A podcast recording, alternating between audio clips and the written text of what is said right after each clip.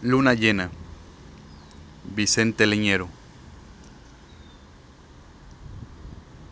Era noche de luna llena. Después de ganar con el Pantera cuatro zapatos al hilo.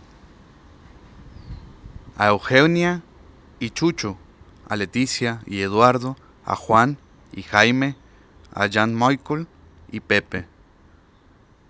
Decidí terminar mi noche de dominó de los martes y regresar a casa. Ya pasaban las dos de la madrugada. Chucho insistió un poco que la revancha, que el último, que uno más y ya. Pero me negué. Y como no quería levantarlo de la mesa y forzarlo a llevarme en el auto hasta mi casa, vivo a solo dos cuadras de la suya, dije, no hay apuro, me voy caminando sin problemas.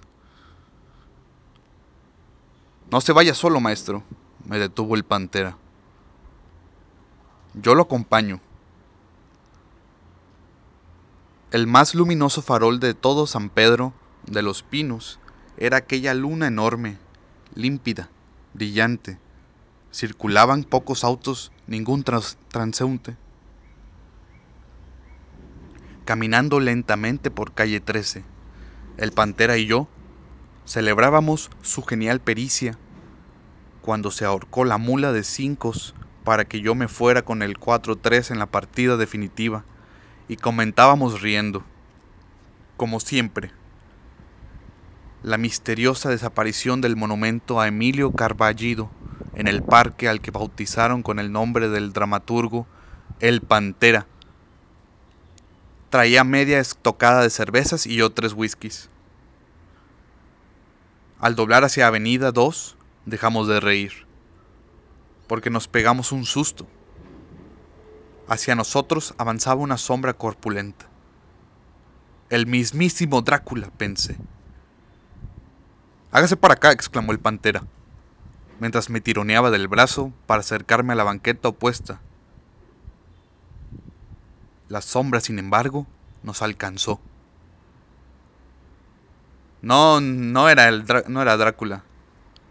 Era un anciano de cabello alborotado y tiritas de arrugas por todo el rostro.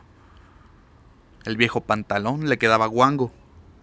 Se cubría con una capa española negra que me pareció absurda. ¿Me pueden regalar un cigarrito? Eché un paso para atrás.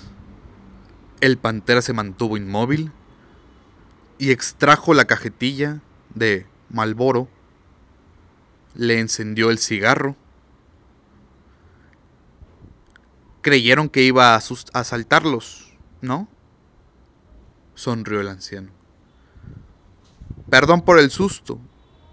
No era mi intención. Y empezó a fumar con deleite. Pasó un auto como un bólido sin disminuir la velocidad en la esquina. Me acaba de ocurrir algo maravilloso lo más maravilloso que me ha ocurrido en la vida, dijo. Yo vivo por aquí, ¿saben? En la vecindad de la Avenida 3. Parece que es la única vecindad que queda ya en todo nuestro San Pedro. La que estaba aquí, señaló, hacia atrás, la están haciendo condominio. ¿Ya vieron? No más edificios de departamentos levantan ahora en la colonia. Tiran casas y levantan edificios. edificios y más edificios. No sé en qué vayamos a parar. ¿Lo asaltaron, abuelo? preguntó el pantera. No, no, les digo que ocurrió algo maravilloso. De veras maravilloso. Quiero contarles para que luego no piense yo mismo que lo soñé. No fue un sueño. Fue la pura realidad. Porque sucede que yo vivo ahí en la vecindad, en un cuartito de este tamaño, solo y mi alma, y padezco de insomnio. ¿Van a creer? Aparte de que estoy perdiendo el oído de este lado, padezco de insomnio. Y como el insomnio es la cosa más aburrida del mundo, prefiero salir a caminar a la calle. Antes recorría todo San Pedro de los Pinos, desde la Morena hasta la 27, pero en estos tiempos, con eso de los asaltos y la inseguridad, me da miedo. Con toda razón, abuelo, dijo el pantera. ¿Saben qué hago entonces? ¿Qué se imaginan? Pues me voy directo al parque, Pombo. Nunca hay nadie a esas horas. Y ahí está la caseta de policía y un par de genizaros echando la platicada y una patrulla que se estaciona. Aunque parezca mentira, eso me da seguridad. Entonces llego y me siento en una banca, la que está entre el kiosco y la caseta, y me pongo a pensar mis pensamientos. Eso hago porque yo no tengo nada de nada, ni salud, ni sexo, ni ganas de comer, ni familia, ni dinero. Nada, nomás mis pensamientos. Exactamente eso fue lo que hice hoy, como a la una, cuando me jaló de las patas el maldito insomnio. Me levanté de la cama, salí de la vecindad y llegué a mi banca del pombo. Sentado durante un rato largo me puse a mirar y mirar esa luna tan maravillosa que nos tocó esta noche. ¿Ya la vieron? Está preciosa, dijo el pantera. Pues ahí estaba yo, piense y piense, cuando oí un ruido rarísimo, porque ni coches pasaban a esas horas. ¿Y qué, ¿Y qué creen? Volteé la cara y vi las puertas de la iglesia abriéndose de repente, de par en par Adentro, toda la iglesia iluminada, divina, brillante. Las luces de los candiles y las lámparas prendidas como si hubiera boda. Y no, no había boda. Lo que había, lo que vi, fue una parvada de chamacos saliendo de la iglesia felices de la vida. Eran como 10 o 12 squinkles, entre 15 y 18 años, cuando mucho, muy contentos de veras, riendo, chacoteando, moviéndose para todos lados. Pensé que eran los coros del padre José Luis o de alguna estudiantina, porque traían capas como esta. Todos iguales, pero no, no sé, no sé quién, quién sabe. Ninguno andaba con guitarras, ni panderos, ni mandolinas, ni nada de lo que usan las estudiantinas. Aparecieron así con sus capas, jugando, revoloteando con ellas y se metieron a, a, corretear en las callecitas.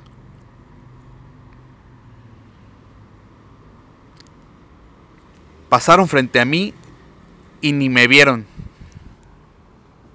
Luego, ¿qué creen? Empezaron a cantar a coro, todos al mismo tiempo. No canciones de la iglesia, ni populares sino canciones muy dulces, pero sin letra. Más bien no eran canciones, era música pura lo que cantaban.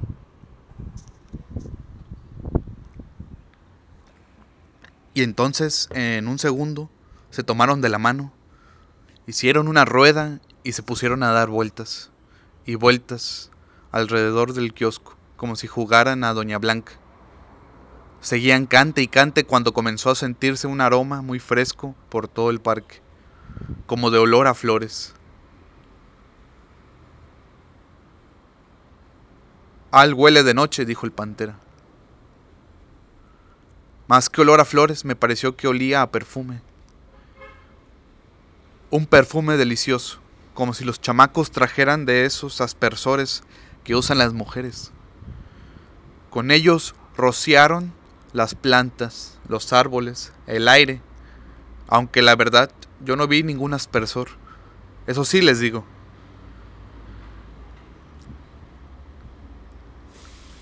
El caso es que dejaron de dar vueltas al kiosco y se juntaron cerca de mi banca. ¿Y qué creen?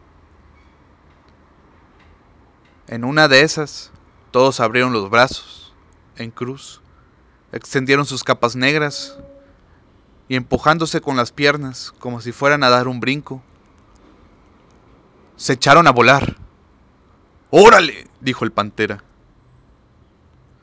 A uno de ellos se le cayó la capa cuando ya iba muy arriba. Y zambombazo que se dio. No, siguió volando. Sin capa siguió volando. Con los demás volando, volando, en dirección a la luna, hasta que desaparecieron de mi vista porque mis ojos ya no dieron para más. El anciano había tirado la colilla en el pavimento y miraba al cielo. Por fin bajó la vista, hizo un gesto al pantera. ¿Podría proporcionarme otro cigarrito? El pantera volvió a extraer su cajetilla de Malboro y le encendió el segundo cigarro. ¿No les parece que fue maravilloso lo que me pasó? Maravilloso, dijo el pantera. Cuando los chamacos desaparecieron volando, yo fui hasta donde se quedó, tirada la capa, la levanté y me la puse. Se ve de buena calidad, ¿verdad? Pura lana.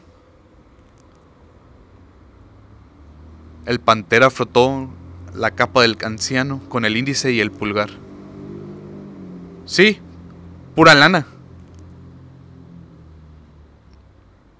Pues todo eso me emocionó muchísimo y me fui del Parque Pombo para buscar a quien contárselo, antes de que se me olvidara. Por suerte los encontré a ustedes y ya, ya se los conté, ya me oyeron y ya me siento bien, gracias. Muchas gracias. Perdón que los haya asustado al principio, pero no era mi intención. Buenas noches, que duerman en paz. El anciano sonrió al pantera, me sonrió a mí con el cigarrillo prensado en los dedos, fumando de vez en vez, echó a andar por Avenida 2, en dirección contraria a la nuestra. Iban canturreando, desconcertados, sin ánimo de pronunciar palabra alguna.